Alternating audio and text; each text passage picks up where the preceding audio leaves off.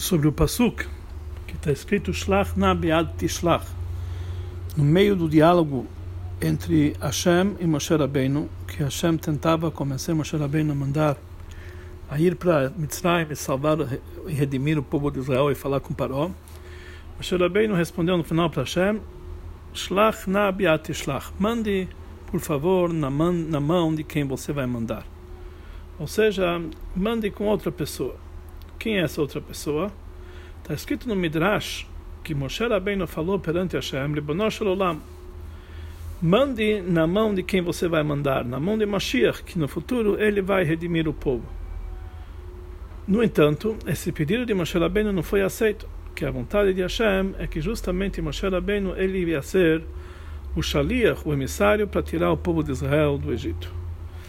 Das palavras do Midrash, nós entendemos que existe uma, uma conexão especial entre Moshe e Mashiach. Que por causa disso, Moshe pediu que essa missão de redimir o povo de Israel do Egito, que foi colocado sobre ele, seja entregue na mão de Mashiach. Mas, de qualquer forma, essa precisava ser a redenção de Yitziat Mitzrayim, da cena do Israel, justamente através de Moshe, e o assunto de Mashiach é justamente relacionado com a redenção futura do povo de Israel do último exílio. Qual é a conexão, o conteúdo, o contexto dessa conexão entre Moshe Rabbeinu e Mashiach? E por causa disso existe o lado em comum entre, entre, seu, entre as suas missões para redimir o povo de Israel do exílio. Então isso é explicado conforme falaram nossos sábios que Moshe ele é o primeiro redentor e ele é o último redentor. Hugo el Rishon, Hugo el Acharon. Ou seja, não quer dizer que o próprio Moshe ele vai redimir o povo de Israel nessa última redenção, no Goel Acharon, porque a Moshe era da tribo de Levi, e Mashiach ele vai vir da casa de David, que é da tribo de Eudá. Mas a explicação é que Moshe, que ele é o primeiro redentor, ele próprio tem a força e através dele vai chegar Mashiach, que ele é o último redentor. Dizer, ele que vai dar a força e a potência primeira que vai dar, é, que vai resultar na vinda de Mashiach. A explicação é a seguinte: a Torá é o início e a principal o assunto de Mashiach. Que o assunto de Mashiach, como fala o Rambam, é alguém que rogueba a Torá, se dedica para o estudo da Torá. Ou seja, que a força que Mashiach tem para redimir o povo de Israel é através da Torá que a Torá, que a Torá veio de quem? Torá de Moshe. Ou seja, Mashiach vai usar no, uh, na força de Moshe Rabbeinu, que foi a Torá dele, para redimir o povo de Israel. Assim também a força do povo de Israel para trazer a Geulah futura é através do trabalho deles, através da Torá, como vai ser explicado adiante. A ligação íntima entre Mashiach e Moshe também está indicada nisso que a vinda de Mashiach é chamado na, na parasha anterior com a palavra Yavó Shiloh. Vai vir Shiloh. Shiloh é Mashiach. Assim explica Rashi. Yavó Shiloh, a palavra, essas duas palavras, Yavó Shiloh, é o mesmo valor numérico, é a Gimatria de Mashiach. E Shiloh sozinho é a Gimatria de Moshe, ou seja, Yavó Shiloh é o valor numérico da palavra Mashiach e só Shiloh é o valor numérico da palavra Moshe porque Yavó Shiloh, vai vir Shiloh, ou seja, a revelação de Mashiach e a, e a, vinda dele na prática é o valor de Yavó Shiloh, vai vir, vai vir Mashiach, o valor numérico de Mashiach. Mas a própria palavra Shiloh, o valor numérico dela é Moshe, ou seja, que antes que Yavó, antes que vai chegar Mashiach, já existe o Shiloh, já existe o Redentor que é Moshe, que ele tem antes da, da revelação de Mashiach. O que isso quer dizer? Que a força e o potencial da vinda de Mashiach é o assunto de Moshe Rabbeinu. É conhecido o Masihá do Rebbe anterior, que ele fala que a palavra Yavó, só a palavra Yavó, é o valor numérico de 13, que é o mesmo valor numérico da palavra Echad. Então ele fala o seguinte: Moshe, que é Shiloh, o valor numérico de Shiloh, junto com Yavó, que é o valor numérico de Echad, os dois juntos, Moshe mais Echad, dá o valor numérico da palavra Mashiach. Ou seja, que a vinda de Mashiach na prática, e isso vai ser através do trabalho numa forma de Echad. Se nós vamos trabalhar com Echad, nós vamos trazer Mashiach. E a força para fazer esse trabalho foi nos dado através de Moshe Rabbeinu. Moshe Rabbeinu nos dá força para trabalhar com Echad, através disso trazer Mashiach. E por isso Moshe, que ele que é o causador e a primeira força para esse trabalho, primeiro potencial, junto com a palavra Echad, que é o próprio trabalho em si, o valor numérico da palavra Mashiach, Moshe mais Echad. A explicação é a seguinte: nossos sábios falam que o mundo, quando ele foi criado, ele foi criado completo. Ou seja, quando o mundo foi criado, todos os assuntos desse mundo estavam no nível maior e mais completo possível.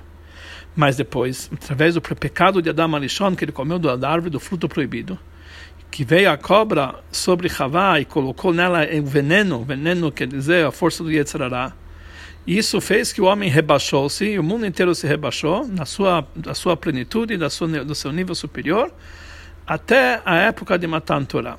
Que aí, novamente, o mundo se elevou dessa sua descida, dessa sua, dessa sua recaída. Porque quando o povo de Israel estava sobre o Monte Sinai, no Matan Torah, terminou todo o veneno deles, todo, toda a impureza do povo terminou. E já não tinha mais. Uh, e, e, e, e, depois teve mais uma descida através do pecado do Egel, que aí voltou o veneno para o povo de Israel. Ou seja, e uh, o pecado do Egel fez o mesmo trabalho do que o primeiro pecado de Adam Alishon, que ele trouxe novamente uma caída, recaída para o mundo, trouxe o veneno para o mundo, que é o Yetzirará, forças da impureza. E ainda se encontra no mundo essa força da impureza até a vinda da Geulah futura, da futura redenção, que aí vai ser concretizado a promessa divina, que o espírito da impureza eu vou abolir da terra. Ou seja, que aí vai ser anulado totalmente a impureza e o mundo vai se elevar e vai se lapidar e vai se, vai, vai, vai se colocar no nível máximo da elevação e para lapidação mais elevada, mais, mais superior, que isso realmente simboliza a era futura, a era messiânica.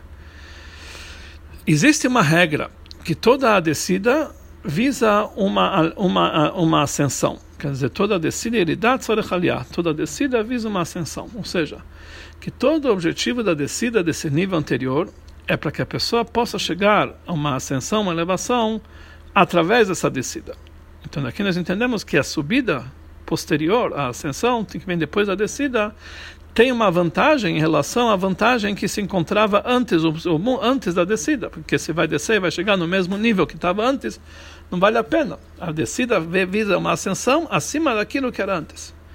Então aqui nós entendemos que a elevação que eles tinham na época de Matan Torah, depois, que, depois da descida que foi causada através do pecado da árvore proibida, com certeza elevou, é, ela tem uma vantagem sobre o nível que o mundo se encontrava antes do pecado da árvore proibida. Quer dizer, mesmo que o mundo, quando foi criado, era completo, mas em Matan Torah eles chegaram a um nível superior com certeza que assim também vai ser na grande vantagem da elevação futura da era messiânica, que depois da descida do pecado do, do bezerro de ouro, nós vamos chegar a um nível muito, muito superior àquele que encontrávamos na época de Matan que veio antes do pecado do bezerro de ouro.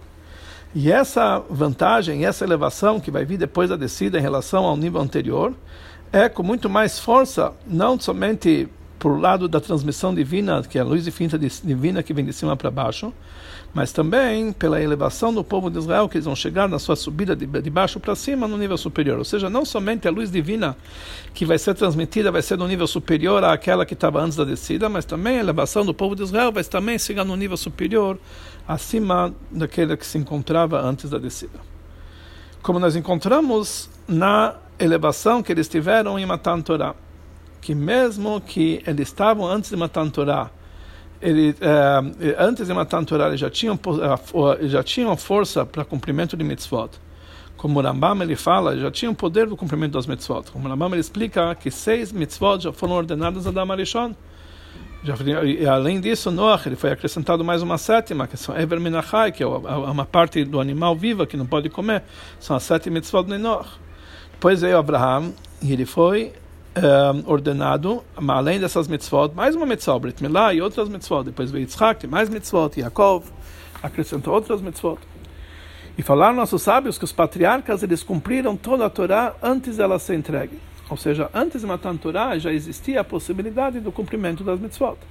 Mesmo assim, justamente Matan Torá foi renovado não somente a grande vantagem e o acréscimo do cumprimento das mitzvot, mas todo o assunto que Hashem escolheu o povo de Israel. Bano Bacharta, a escolha do povo de Israel, foi justamente ocorreu depois de Matan Torah. Isso não aconteceu antes de Matan Torah, mesmo que eles já cumpriam certas mitzvot.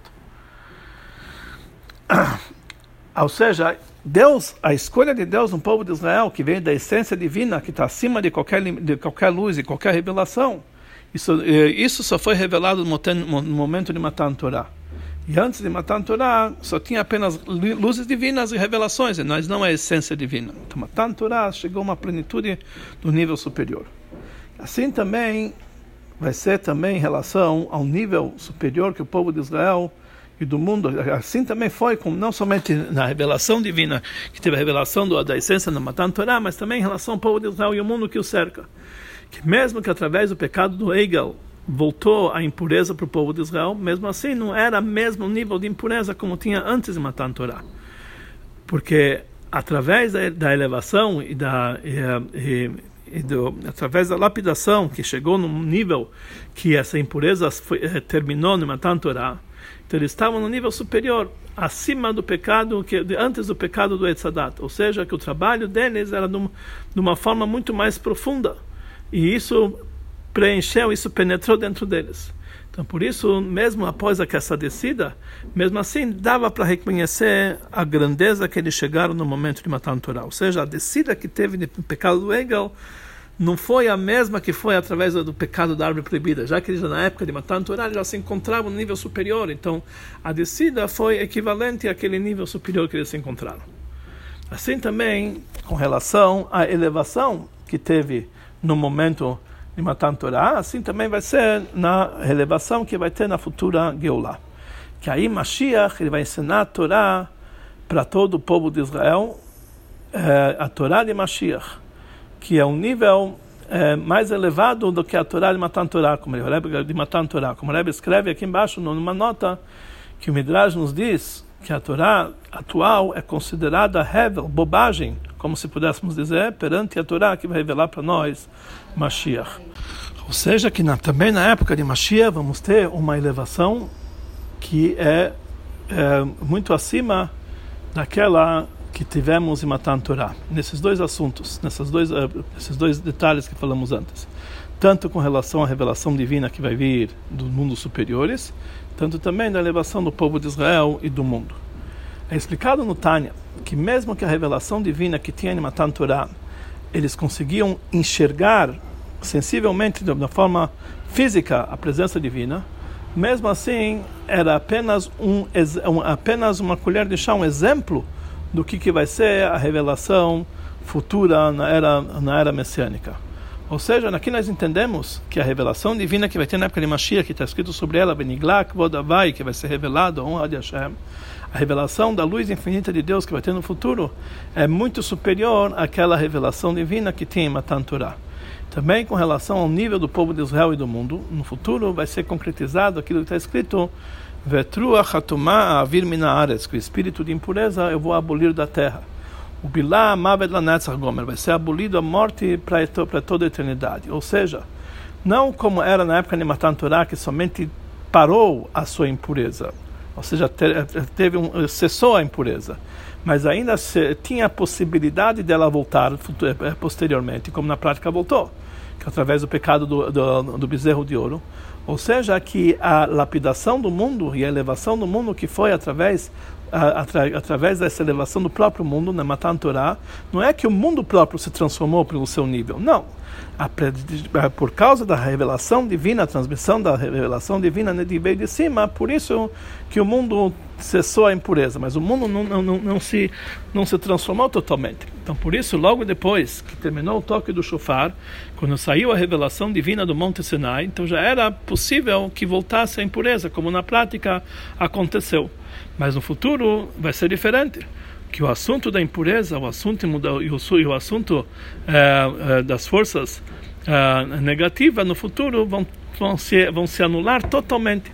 Ou seja, o próprio mundo, por seu assunto, vai ser lapidado, vai ser transformado, e por isso também a revelação, a elevação que vai vir através disso, que vai ser, uh, que isso vai penetrar no mundo de uma forma que isso vai ser eterno, eterno quer dizer, vai ser vai ser indestrutível. Essa, essa falta de impureza, quer dizer, essa, essa pureza do mundo vai ser indestrutível. Não jamais vai poder voltar a, a, a acontecer o que aconteceu através do pecado de Adam Arishon, através do pecado de, do Egel, que o espírito da impureza vai ser totalmente abolido.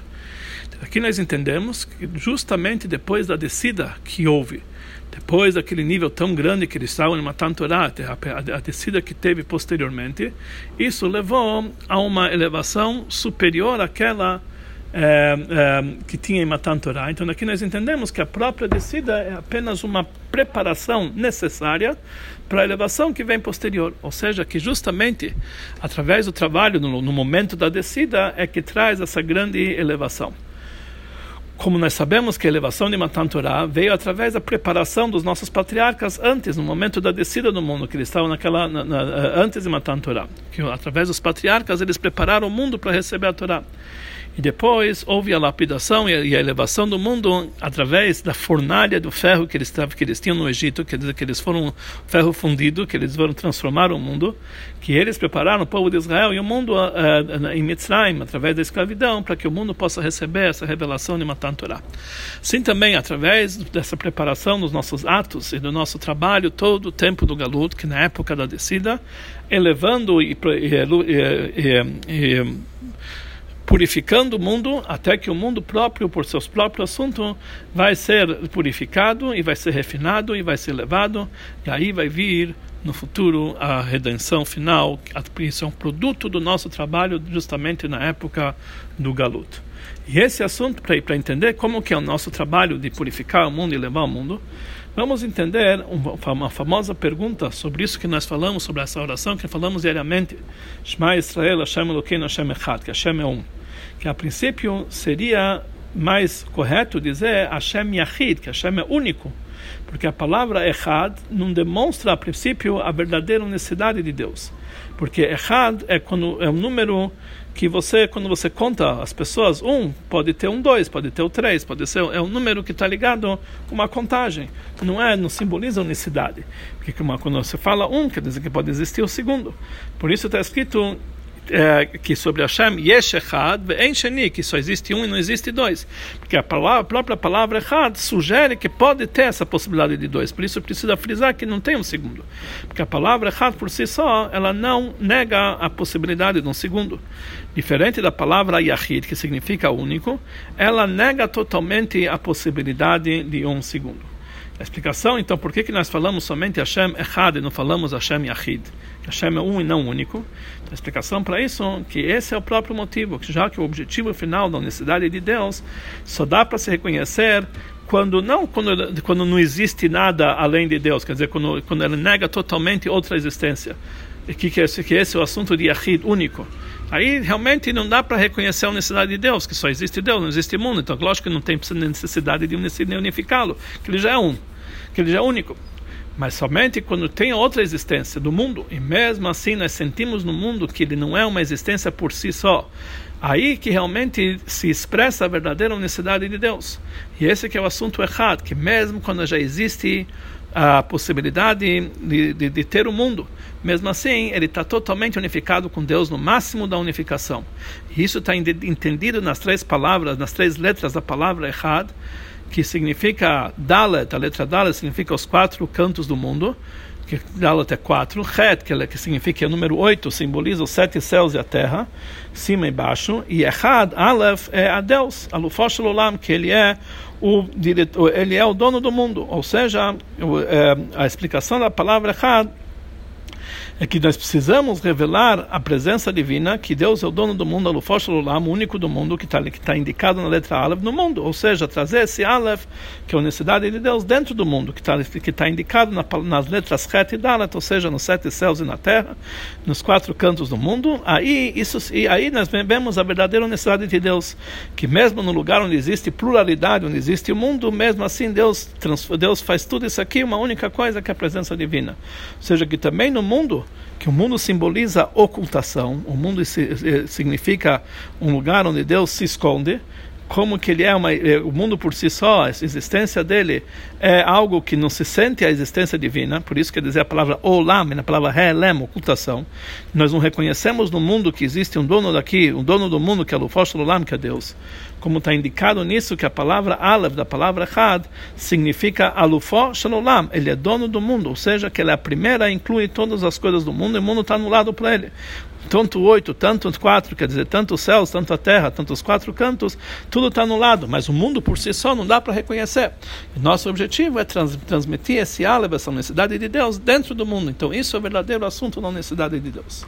Então isso quer dizer o assunto nosso trabalho de Echad e não Yahid. Yahid quer dizer que só existe Deus, não existe mundo, então não tem, não tem o que explicar. Lógico que não, não, isso não depende do nosso trabalho. Deus só existe Ele, tudo, é tudo, todo mundo é inexistente. Mas o nosso trabalho é mesmo quando já existe mundo, conforme o nosso ver, e lá nós transmitimos a necessidade de Deus, esse é o verdadeiro trabalho de Echad. Mas a princípio, como podemos dizer que o mundo, que o assunto dele é Helem, Olam quer dizer Helem, ocultação, e ele esconde a divindade, como ele vai ser um recipiente para receber de uma forma essa revelação divina que ele que existe um dono desse mundo, Alufosh Olam. Então, para isso foi dado para nós as, as leis da Torá, Torá, o estudo da Torá, o cumprimento das mitzvot, Torá e mitzvot para o povo de Israel, matando Torá, no momento que no momento que foi entregue a Torá sobre o Monte Sinai. Através disso, eles têm a força para lapidar e refinar e transformar o mundo e fazer dele uma moradia para Hashem nesse mundo inferior. E é isso que Matan Torah foi dado a força para lapidar o mundo e para purificar o mundo. Ou seja, não somente que nesse momento o povo de Israel chegou no nível superior foi dado para receber a Torá e as mitzvot, que através disso eles podem fazer para do, do mundo uma moradia para Deus, mas a própria revelação divina que tinha Matan Torá e o nível superior do mundo que se encontrava naquele, naquele momento deram a força e o poder para se elevar e transformar o mundo depois de Matan Torá. Ou seja, no momento que foi entregue a Torá, foi anulado no mundo a, possibilidade de, uh, uh, de, de se opor a essa revelação. Ou seja, foi revelado no mundo a sua existência totalmente por causa da grande revelação que veio dos mundos superiores. Ou seja, essa anulação dava para sentir no mundo naquele momento. Momento de matar a Torá. Como falaram nossos sábios, que no momento que foi entregue a Torá, nem um passarinho não gritou, nem nenhum animal não, não, não, não, não gritou, etc. O mundo inteiro estava parado, o mundo estava quieto e recebeu a Torá. Seja, mesmo que o próprio mundo, como ele se encontrava na sua existência, não era merecedor mais para receber essa, o mundo não estava pronto para receber essa luz tão elevada de Matan Torah.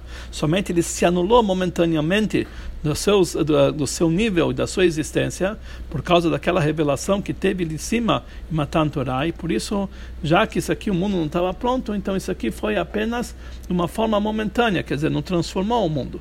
Mas através dessa, uh, uh, uh, através dessa anulação que tinha Matan Torah, isso deu a força, força a possibilidade para que o mundo possa ser transformado e lapidado e, e, e purificado e se elevar é, depois até que ele possa ser um recipiente para essa uh, para essa moradia divina para esse mundo. Aqui nós vamos entender que o assunto de Moshe mas o, o termo errado dá o valor numérico de Mashiach, porque o assunto de Moshe, que é Matan Torah, é isso que deu a possibilidade para o trabalho da elevação e purificação do mundo, que esse é o assunto de Echad, fazer do mundo, que é Het e Dalet, os sete céus e a terra, os quatro cantos, um recipiente para o Aleph, que é a presença divina o trabalho, de, eh, da, o trabalho que, que fazemos pela força de Moshe Rabbeinu e Matan Torah, isso vai trazer a Geulah completa e total através de Mashiach. Quer dizer, Moshe ele foi aquele que preparou o mundo para que, através do nosso trabalho de Echad, possamos trazer Mashiach.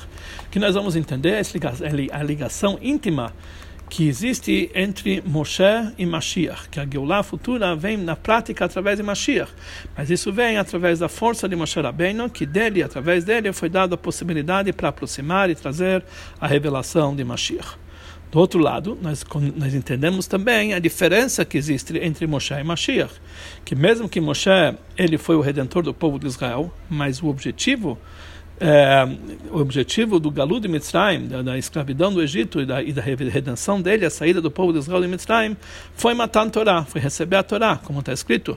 Mitzrayim, quando você vai tirar o povo do Egito, vão servir a Hashem nessa montanha, que ou seja, que é o assunto de matar a Torá. O assunto de matar a Torá, que é o assunto de Moshe, além do assunto principal, da escolha de Hashem no povo de Israel, que isso aconteceu no povo de Matan Torá, que o povo de Israel passou a ser o povo escolhido, mas isso deu a força e a possibilidade para o trabalho da elevação e da purificação do mundo posteriormente.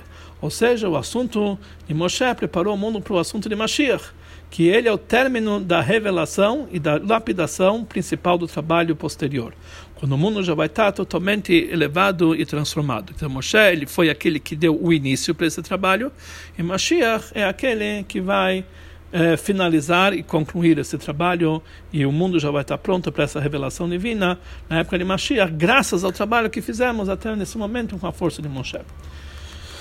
Rebbe fala que o homem é considerado um pequeno mundo, microcosmo. Da mesma, essa mesma ordem que nós temos no mundo, que teve uma, uma o mundo foi criado máximo, no, no, nível máximo, depois teve uma descida, depois foi para uma subida, depois uma outra descida, para outra subida. Assim também funciona em cada um particularmente no seu trabalho diariamente. Quando o homem ele começa seu trabalho de manhã cedo e vai até a noite, ele passa por esse por esse processo. Eh, de noite antes de dormir, ele fala Beatchav Kidruchi ele entrega na mão de Deus o espírito dele antes de dormir. E de manhã ele passa a ser uma nova criatura e começa com um novo trabalho. O trabalho do homem começa com Torá e Tfilá. O mundo começou completo. Ele reza, ele vai estudar Torá, e da sinagoga ele vai, ele, ele vai né, para a casa de estudo, e depois ele recebe a força para descer para o mundo, para o trabalho dele nesse mundo. Ou seja, a alma divina se expande dentro do corpo dele através da reza, e aí ele pode dominar o Yetzirará, e também pode dominar o meio ambiente do mundo onde ele se encontra, através de Torá, que a Torá, na verdade, ela é um condimento para dominar o Yetzirará. E isso, na verdade, a Torá é um ensinamento para, todos os nossos passos, todo nosso, para todos os nossos caminhos. Depois vem o trabalho, então isso tudo é preparação, quando a pessoa começa o dia com Torá e Tfilah. Depois chega o momento de trabalhar na prática com os assuntos mundanos. A pessoa vai, trabalha com seus negócios, o caminho do mundo. E até o ponto, como escreve o Rambam, que o Chacham, a pessoa que é sábio, mesmo em assuntos mundanos, dá para reconhecer a sua sabedoria, na, na, na, maneira que ele come, na, na maneira que ele bebe. Ou seja, que em todos os seus assuntos dá para reconhecer que ele é um Chacham, que ele é um sábio, que ele estudou Torá, que ele tem realmente, ele vê o futuro, ele tem os olhos no, na cabeça, ou seja, ele olha, ele olha as consequências. E nós sabemos que existe um pasuk que ele traz aqui. É, é, de Kohelet, que lá ele fala lá, o Malet, o Milat, Hu etair taná bechokhmato, que ele consegue salvar uma pequena cidade através da sua sabedoria. Ou seja, aqui que é o mundo pequeno, que é o Had, o Had, o Had e Had, que são o Het e Dalet, sete céus e a terra e os quatro cantos do mundo, ele consegue salvar tudo isso aqui, anulando tudo isso aqui para o Aleph, que é o dono do mundo, Alufosh Olam, através do estudo da Torá, que é chamado também Aleph, que é a Alfech Chokhmah, você vai estudar a sabedoria, também vem da palavra A Alfech, que também é a letra Aleph.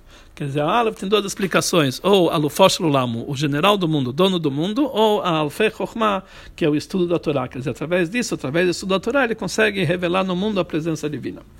Depois que ele termina o trabalho diário dele, aí ele faz, ele, ele faz uma, uma, um exame de consciência de todo o trabalho que ele fez durante o dia.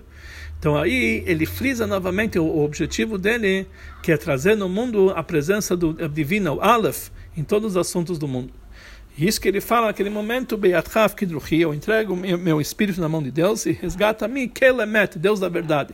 O que quer dizer Deus da verdade? Que Deus significa que Ele é a verdade. A verdade, Emet, é igual à palavra Echad. Porque está escrito que, da mesma forma que nosso objetivo é transformar o mundo para a presença divina, que isso aqui é errado, assim também está escrito Emet. Temos que trazer o mundo ao nível de Emet. Que é explicado no Yerushalmi, que o, o, o carimbo divino é a palavra Emet. Porque nessas três letras, a palavra Emet, Aleph, Mem e Tav, são as, são as três, são a primeira letra do alfabeto, Aleph, a letra do meio, que é o Mem, e a letra final, que é o Taf, para dizendo, porque querendo dizer que do começo ao fim só existe uma, uma verdade só. Como está escrito no Pasuk, Anirishon, Bani Acharon, Baladain Elohim. Deus fala, eu sou o primeiro, eu sou o último, e além de mim não existe outro Deus. Ou seja, que todos os assuntos mundanos, de um, de um extremo a outro, lá se vai revelar a presença divina, que é chamado Emet Avai, a verdadeira presença divina. Que ele é o Alufosh Olam, o, o general, o dono do mundo. Que a verdadeira existência do mundo depende apenas da presença divina. Que ele é Mamtzikol Animtsaim, ele dá existência para todos os existentes. Por isso está escrito no, uh, no, no nos livros sagrados, que quando a gente tira a palavra Aleph, da, a letra Aleph da palavra Emet, fica Met, fica o contrário da vida, porque para ser verdade tem que ter a presença do Aleph, que é o Olam, que é a presença divina. Da mesma forma que, de uma forma, da mesma, da mesma, da mesma maneira, que de uma forma geral em Matan Torah foi dada a força para nós lapidarmos, elevarmos e purificarmos o mundo, assim, através do trabalho particular de cada um, através de, de elevar e, e, e, e purificar a sua parte no mundo através do seu trabalho, fazendo as mitzvot de Hashem, através da sua Torá, através da Torá de Moshe Rabbeinu, aí nós conseguimos chegar, cada um primeiro consegue chegar à sua redenção particular, e cada um chegando à sua redenção particular, nós trazemos a redenção geral de todo o povo de Israel, que esse é o assunto de Mashiach, que seja em breve, em nossos dias, que realmente o resultado no trabalho de Moshe, através de Echad, nós chegamos a Mashiach, que é revelar no mundo a presença, fazer o mundo um recipiente, transformar o mundo uh, propício para a presença divina de uma forma revelada, de uma forma eterna e de uma forma total e completa.